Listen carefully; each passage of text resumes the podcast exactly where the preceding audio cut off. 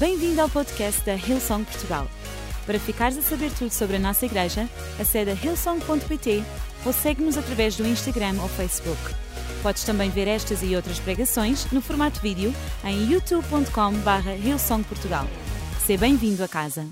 Muito bem, então eu vou ler aqui em Atos dos Apóstolos, uh, logo no primeiro capítulo, do versículo 6 ao 9, e este vai ser o nosso estudo para hoje. Diz assim: Uma vez, digam lá uma vez, quando os apóstolos estavam reunidos com Jesus, perguntaram-lhe: Senhor, será este ano que o Porto vai ser campeão outra vez? Amém. Estou a brincar. Diz assim: será. Agora assuntos sérios, assuntos sérios. Será agora que vais restaurar o reino do povo de Israel? E Jesus respondeu: Não vos é dado conhecer o tempo ou o dia em que o Pai fixou com a sua própria autoridade. Mas, digam lá, mas receberão poder ao descer sobre vós o Espírito Santo e serão minhas testemunhas, digam lá, testemunhas. Tanto em Jerusalém como em toda a Judeia e Samaria e até aos lugares mais distintos, distantes do mundo. Depois de dizer isto, foi elevado ao céu à vista deles. Uma nuvem encobriu e de modo que já não viram mais. Vamos orar e entrar na mensagem de hoje. Então, Pai, nós nesta tarde abrimos o nosso coração, abrimos a nossa vida, a nossa mente e pedimos-te que fales ao nosso coração, fala à nossa circunstância, fala ao nosso contexto e em nome de Jesus deposita algo no nosso coração que transforme o nosso dia a dia, que nos abra a perspectiva sobre o que é que tu vês no nosso mundo e nos inspire a viver uma vida cada vez mais focada e centrada em ti. E uma igreja cheia de fé diz: Amém. O título da minha mensagem hoje é O que é que arde no teu coração?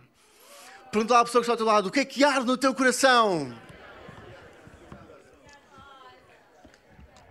O que é que arde no seu coração? Nós, no ano passado, antes de irmos de férias, nós contámos à nossa filha Matilde, que na altura tinha dois anos e picos, e dissemos: Matilde, nós vamos de Férias! Só cometemos um pequeno erro. Digam lá, oh!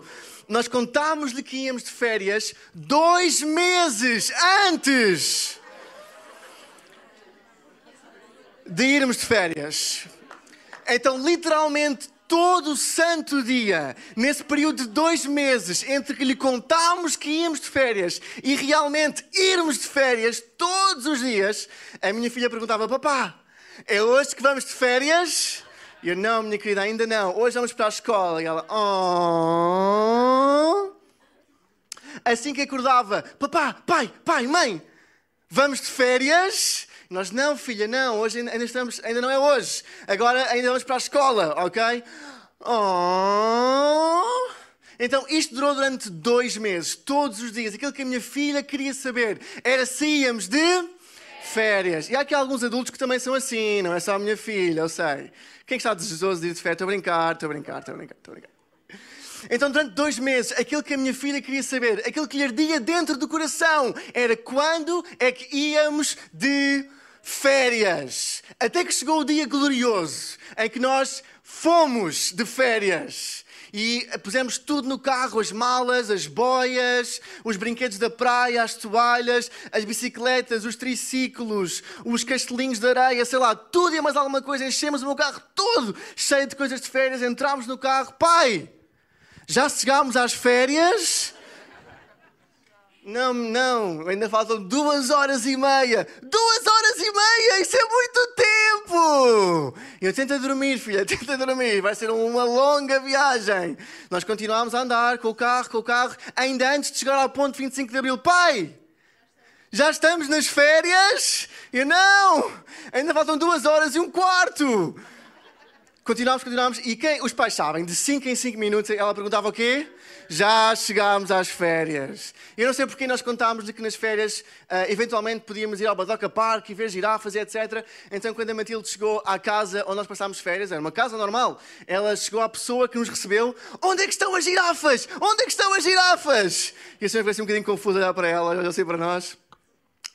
Mas o ponto desta história é que aquilo que ardia no coração da Matilde, aquilo que era a razão dela viver, aquilo que estava cá dentro, aquilo que todos os dias, todas as manhãs saía cá para fora, era quando é que vamos de férias.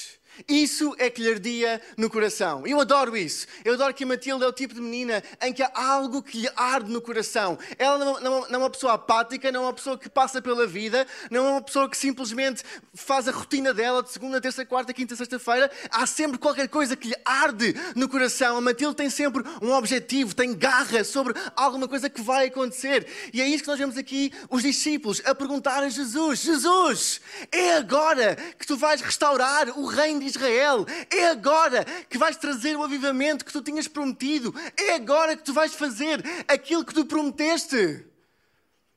E eu gostava que esse fosse o nosso coração. Eu gostava que esse fosse o coração da reunião das três e meia da nossa igreja. Eu gostava que esse fosse o meu coração. De nós não vivermos a vida com a rotina, que nós não vivermos a vida com, ok, é mais uma semana, ok, é mais um fim de semana, ok, é mais um domingo, é mais uma vez que eu vou à igreja, é mais um momento de louvor, é mais uma pregação, é mais um grupo de ligação, é mais uma youth night, é mais um summer fest, é mais um summer camp. Que nós tivéssemos o tipo de coração que vem e que diz: Senhor, é agora, é hoje, é este fim de semana que tu vais trazer o avivamento que tu prometeste à nossa nação. É hoje que tu vais trazer os milagres que prometeste à reunião das três e meia.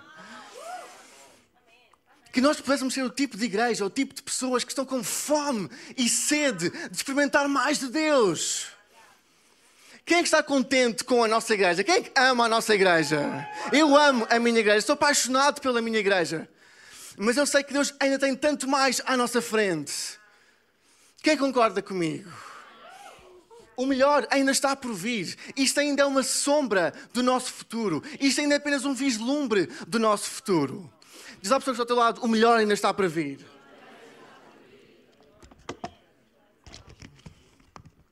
E hoje gostava de te inspirar a nós construirmos o tipo de fome e sede no nosso coração, nesta reunião, na tua vida, para a tua família, para o teu trabalho, para os teus filhos, para os teus relacionamentos, para aquilo que é mais que tens mais perto do teu coração, a teres um tipo de coração que arde por ver mais, em que arde por ver Jesus a mover-se, por ver Deus a fazer grandes coisas, por ter um coração que esta igreja seja um sítio onde as pessoas que estão longe encontrem Jesus, pessoas que estão doentes saiam daqui curadas, pessoas que estão aqui aprisionadas saiam daqui livres e com ansiedades curadas e com depressões curadas. Será que eu posso ouvir um amém? Será que há aqui alguém que tem expectativa de ver Deus a fazer algo aqui que nós nunca vimos na nossa nação. E se fosse com a nossa igreja, que Jesus vai trazer o seu avivamento para tocar a nossa nação. E se fosse contigo, que Ele vai trazer o Espírito Santo de tal forma que os doentes vão sair curados, que as pessoas que estão deprimidas vão sair alegres. E se fosse connosco, que Ele queria algo tão incrível, tão atrativo, tão magnético,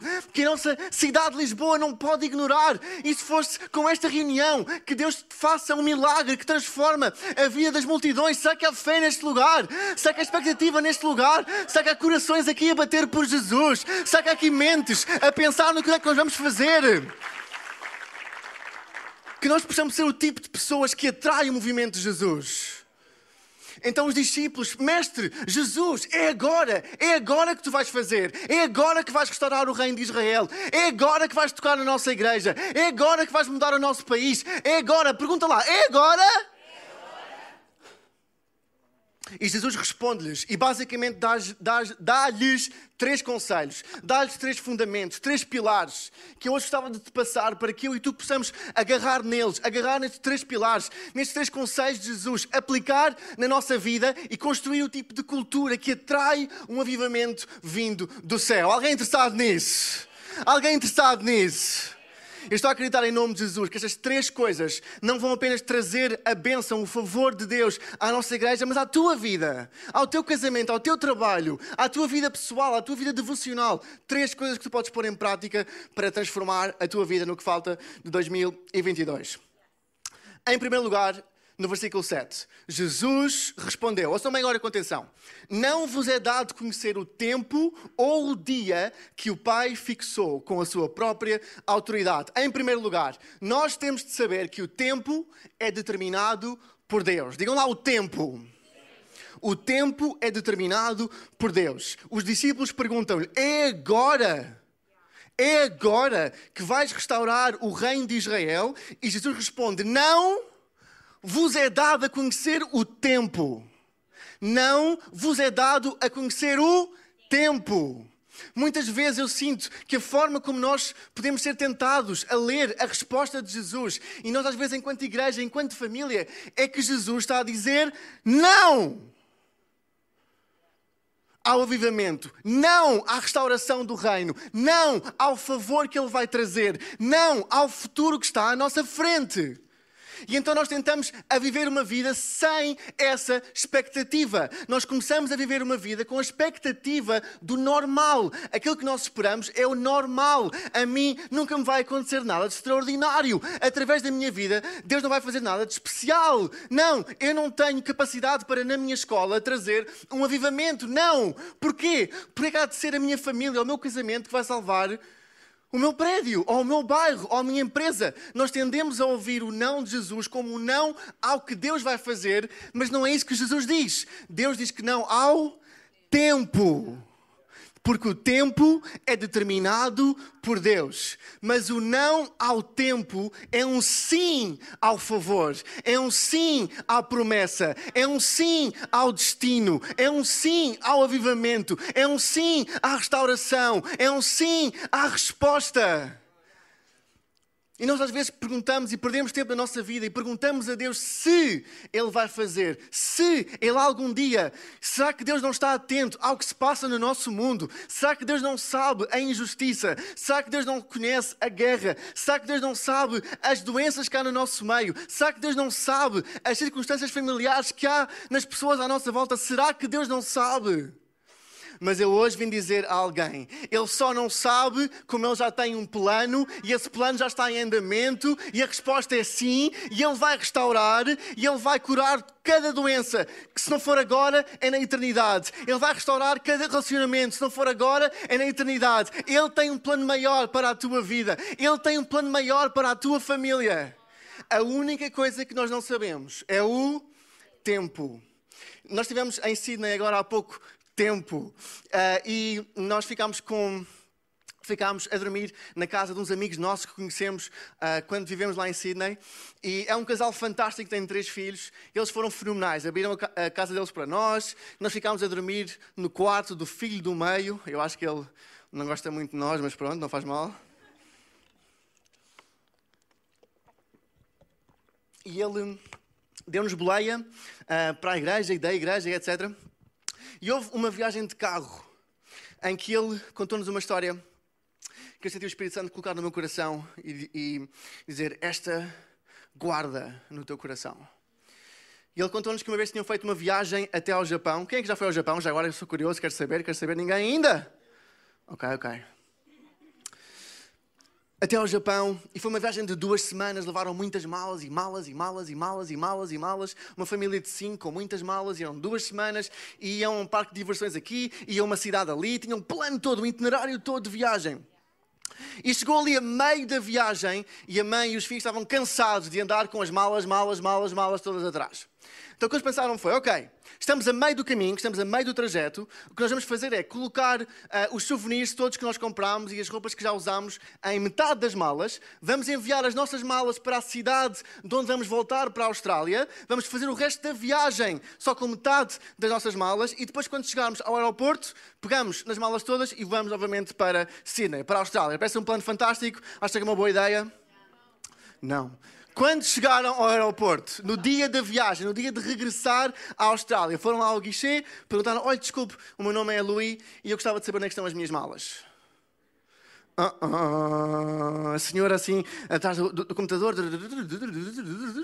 E as malas, adivinhem, não estavam lá metade das malas com os, com os, presentes todos, os souvenirs todos, as lembranças todas, tudo o que eles tinham comprado. O filho mais velho tinha comprado uns ténis que ele adorava, estavam completamente perdidos e eles estavam lá uns para os outros, tipo, o que é que nós fomos fazer? Mas a senhora disse-lhe uma coisa, mas eu posso lhe garantir uma coisa. Em japonês, não foi assim, foi em japonês. Eu posso lhe garantir uma coisa. As malas não estão aqui, mas as malas não estão perdidas. Elas estão a caminho. E eu hoje vim dizer-te: o teu milagre pode ainda não estar aqui. A resposta de Deus pode ainda não estar aqui. Aquilo que tu anseias pode ainda não estar aqui. Aquilo que Deus te prometeu pode ainda não estar aqui. Aquilo que tu anseias para o teu futuro pode ainda não estar aqui. Aquilo que tu esperas que Deus vai fazer em relação ao teu destino pode ainda não estar aqui. Mas eu hoje sou a senhora japonesa do guichê e eu hoje vim dizer-te: tem calma, não está aqui, mas não está perdido. Está a caminho. Será que eu posso ouvir um amém? Diz lá, o meu milagre está a caminho. Se Deus disse, é porque Ele vai cumprir. Ele não é homem para que minta. O tempo é determinado por Deus. Em segundo lugar, Jesus continua e diz-lhe: Mas, digam lá, mas receberão poder, dunamis, ao descer sobre vós o Espírito Santo. Em segundo lugar, nós temos de ser cheios do Espírito Santo. Diz lá, uh! Diz lá, pessoa que está do lado, enche do Espírito Santo. Come on. Recentemente, o Espírito Santo, mas, mas, recentemente o Espírito Santo tem sido um tópico, um tópico não, tem sido algo que tem vindo mais à vida da nossa igreja. Se tu vens à nossa igreja há mais do que um ou dois domingos, certamente já viste o pastor Mário a dizer que sente no seu coração que depois deste tempo de pandemia, depois deste tempo de trevas, depois deste tempo de dificuldade que ele sentiu no seu coração, que o Espírito Santo está a preparar algo fresco, algo novo para o nosso mundo, soprar algo vindo do céu sobre a nossa igreja, mas sobre a tua vida, sobre a tua família, sobre as tuas finanças. E a Hillsong Conference este ano, um dos temas centrais da conferência foi o Espírito Santo. Foi o mover do Espírito Santo. E eu acho que às vezes nós, cristãos, temos o Espírito Santo ao nosso dispor, temos o Criador do universo ao nosso dispor, mas parece que preferimos, preferimos tentar viver a vida sem Ele. E achamos que Deus é tipo um, um juiz dos ídolos e que quanto mais difícil e complicada e triste e miserável for a nossa vida, melhor. Nós temos acesso ao Espírito Santo, nós temos acesso a uma pessoa da Trindade, nós temos acesso ao Deus Criador do universo, que pode literalmente mudar o nosso dia a dia, pode mudar a nossa vida, pode mudar as nossas circunstâncias, pode mudar tudo acerca de nós. Mas quantas vezes nós o ignoramos? Mas quantas vezes nós o deixamos de lado? Mas quantas vezes nós não usufruímos do que o Espírito Santo tem para nos dar? Deixa-me dizer-te, tu não ganhas pontos extra no, no cardboard cristão por fazeres uma vida sem o Espírito Santo. Não é por ser mais difícil que é melhor. Não é por ser mais complicado que Deus vai dizer, ah não, aquela pessoa está realmente a esforçar-se. Quando aquilo que nós às vezes precisávamos não era que de, de, enfrentar mais dificuldades que nós nos metemos nelas, era simplesmente dizer, hey, eu preciso de ajuda. Diz lá, eu preciso de ajuda. Eu preciso do ajudador, eu preciso do consolador, eu preciso do meu advogado de defesa, eu preciso que o Deus Criador do universo viva no meu coração e me ajude a viver a minha vida. Há três coisas que nós precisamos do Espírito Santo, obviamente, além da Sua presença e além de ter comunhão com Ele. A primeira é poder, diz lá poder. Poder do Espírito Santo. Eu e tu, a nossa vida só vai ficar melhor quanto mais entrosados nós tivermos com o Criador do universo e tivermos o seu poder na nossa vida. Quem é que não quer mais poder do Espírito Santo? Eu hoje quero inspirar-te. Não vivas contente com a tua medida de fé ou com a tua medida de intimidade com o Espírito Santo. Eu hoje quero inspirar-te. Vai atrás de ser cheio. Vai atrás de receber mais do Espírito Santo na tua vida para que tenhas poder. Em segundo lugar, são os dons. Digam lá, dons. Em 1 Coríntios 12, Deus fala dos dons do Espírito, fala acerca de falar com sabedoria, falar com conhecimento, de o poder de curar, o, o, o dom de fazer milagres, o dom de declarar a palavra de Deus, o dom de perceber línguas estranhas, o dom de falar em línguas estranhas. Então, nós, estes são os dons do Espírito Santo, são, as, são aquilo que Deus pode fazer através da nossa vida com o Espírito Santo para edificar outros à nossa volta. E é isso que Jesus lhes está a dizer. Ok, vocês querem viver um avivamento. Vocês querem viver eu a restaurar o reino de Israel. Vocês querem entrar no vosso futuro. Querem entrar no vosso destino? Então sejam cheios do Espírito Santo. O Espírito Santo é o que faz a ligação entre o teu presente e o teu futuro. O Espírito Santo é literalmente a ponte onde tu estás e onde Deus quer que tu vás, mas sem Ele temos apenas um vale à nossa frente. E hoje gostava de trazer uma mensagem que te ajudasse a chegar ao teu destino, a chegar ao teu futuro, a cumprir o propósito que Deus tem para a tua vida, este do Espírito Santo. Em terceiro lugar é o fruto. Em Gálatas 5:22, em Kids, a Hillsong Kids está a falar sobre os frutos do Espírito Santo. Então a minha filha chega ao pé de mim aos domingos com um desenho de um fruto. Hoje foi uma maçã vermelha que ela pintou, tão linda.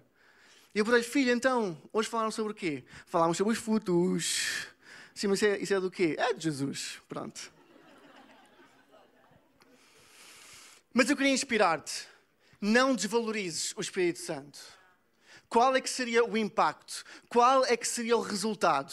O que é que nós conseguiríamos ver com os nossos olhos? O que é que nós conseguimos experimentar com a nossa vida? O que é que nós conseguimos liderar com as nossas equipas? Se a nossa igreja, se eu e tu que estás aqui sentado a ouvir-me, se nós todos juntos tomássemos a decisão de ser cheios do Espírito Santo, de todos os dias recebê-lo no nosso coração, de todos os dias dar espaço para que ele movesse na nossa vida, eu vou dizer-te, o que nós íamos ver era um avivamento vento vindo do céu, era um sopro vindo do céu. O que nós íamos ver era as nossas escolas a vir, a Young and Free e a Powerhouse. O que nós íamos ver era os lares de, de, de sanidade aqui à volta a virem à reunião das nove e meia e das onze e meia. O que nós íamos ver era, em vez das pessoas quando são doentes, irem ao Hospital São Francisco Xavier, era virem ao som de Portugal, porque sabiam que a partir do momento em que entrassem por este altar, em que tocassem nesta igreja, que a sua vida ia ser transformada para sempre.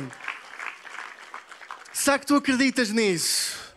O que nós íamos ver era nos voos da TAP, em vez de ser só um voo, ser um avivamento no ar, que já está mais perto do céu.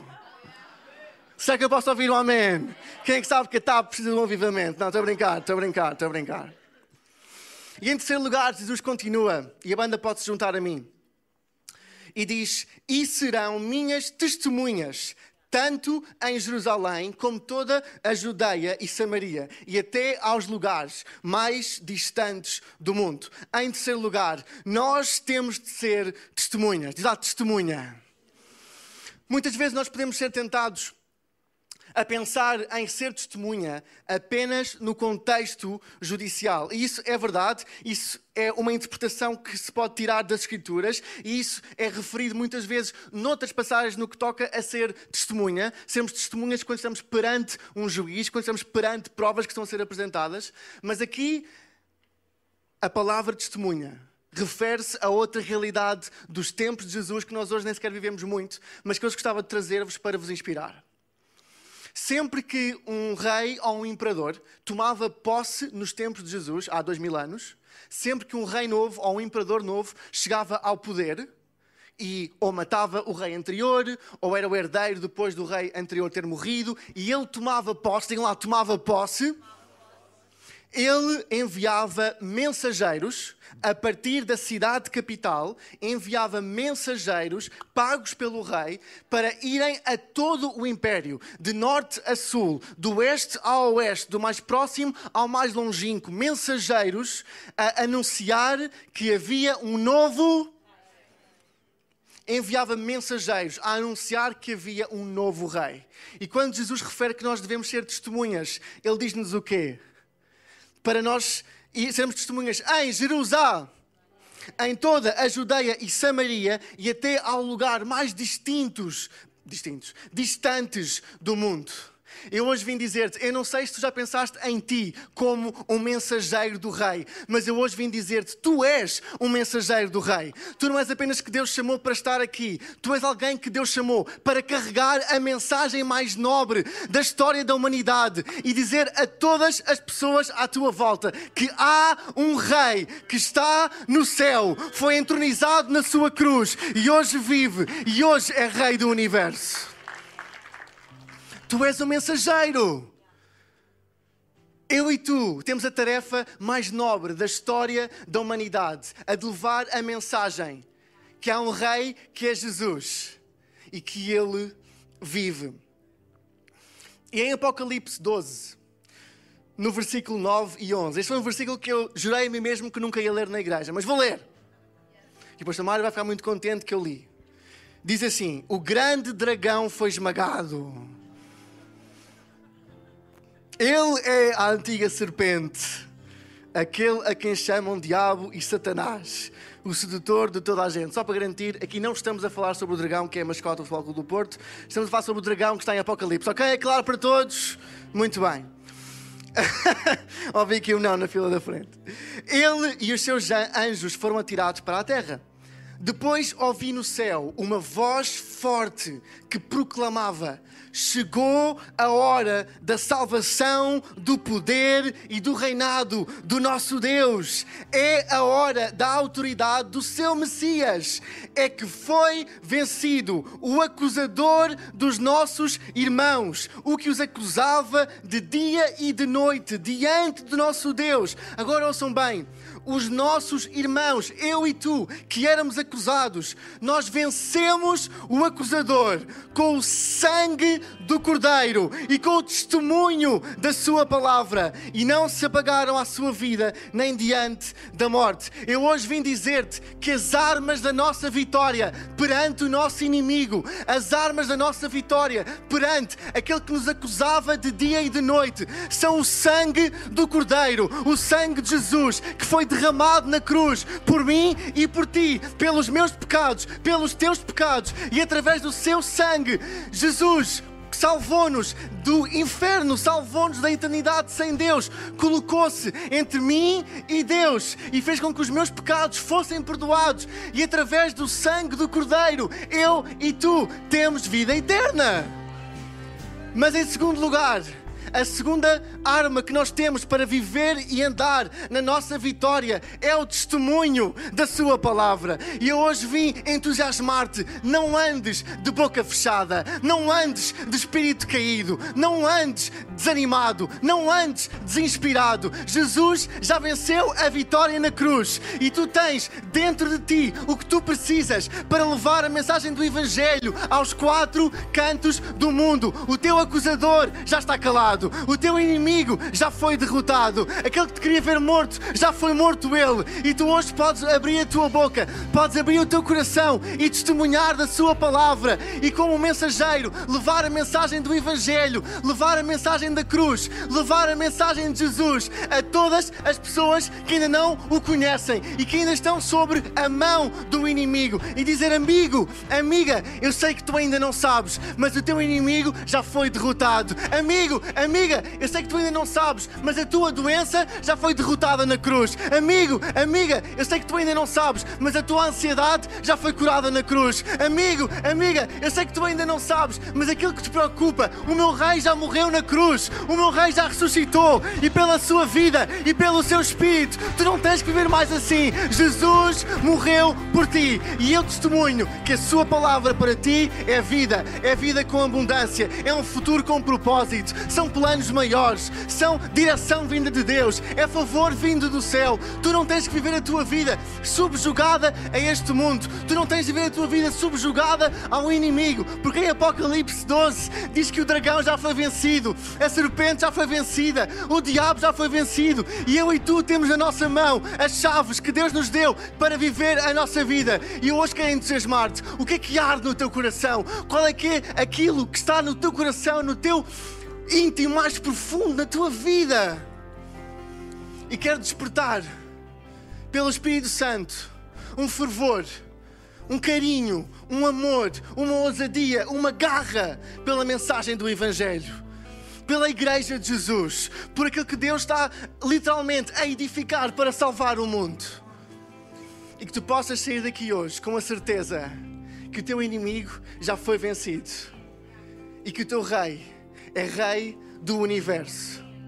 E que esse é o testemunho que nós temos que levar ao norte de Portugal, ao sul de Portugal, às ilhas, ao oeste, ao oeste, a Lisboa. Será que eu posso ouvir um amém? Será que pode ficar de pé nesta tarde?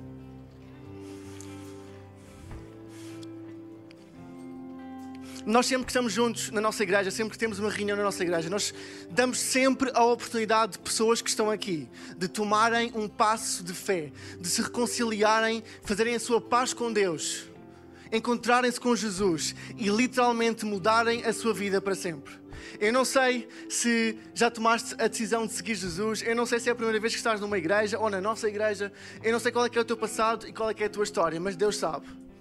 Eu posso não saber isso tudo, mas há uma coisa que eu sei: Eu sei que a partir do momento em que tu te virares para Jesus, fizeres dele o centro da tua vida, o teu futuro é glorioso. E como eu li na Bíblia, o inimigo das nossas almas já foi derrotado. Jesus já venceu aquele que é o nosso acusador, o nosso inimigo. E nós hoje para vivermos uma vida com Ele, a única coisa que temos que fazer é abrir o nosso coração, recebê-lo, entregarmos a nossa vida a Ele. E a partir desse momento, a nossa vida nunca mais vai ser a mesma.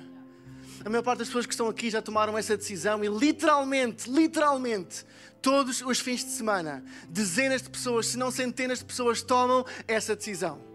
Então hoje vou dar-te a oportunidade pela primeira vez de tomar essa decisão, ou então eventualmente já tomaste essa decisão no passado, mas foste tomando decisões, ou a tua vida tomou um rumo que te, aos poucos foi-te afastando de Deus, e tu hoje te sentes longe, e hoje queres voltar e dizer, Francisco, eu quero voltar a estar junto com Deus, eu quero voltar a fazer a minha paz com Deus. Este momento é para ti para te dar privacidade, vou pedir a toda a gente que feche os olhos e que curve as, as vossas cabeças para criar um momento de privacidade. Não há nada de extraordinário ou de zen ou de estranho que vai acontecer aqui. É apenas para proporcionar um momento entre ti e Deus. Isto é entre ti e Deus. E eu vou fazer uma oração e antes disso, vou, vou, vou, contar até três. E quando eu chegar até três, como sinal deste retomar o relacionamento com Deus, como sinal de entregar a tua vida a Jesus, vou-te convidar, quando eu chegar até três, a pôr o teu braço no ar. Então, um, Deus ama-te. Dois, este é o momento de salvação. Três, agora mesmo, sem vergonha, com ousadia, põe o teu braço no ar, agora mesmo. Eu estou a ver ali, obrigado, sem vergonha. Podes agora mesmo pôr o teu braço no ar, obrigado. Obrigado. Em casa, podes também pôr o emoji da mão na plataforma em que nos estás a ouvir e a nossa equipa vai entrar em contato contigo. E nós todos juntos, enquanto igreja, vamos orar e vamos acreditar que este é um momento de viragem na vida de tantas pessoas que nos estão a ouvir. Então, vamos todos juntos repetir porque nós somos uma família. Deus, nesta tarde, eu entrego a minha vida a Ti. E a partir de hoje, eu quero viver contigo no centro perdoa-me os meus pecados e dá-me uma vida nova.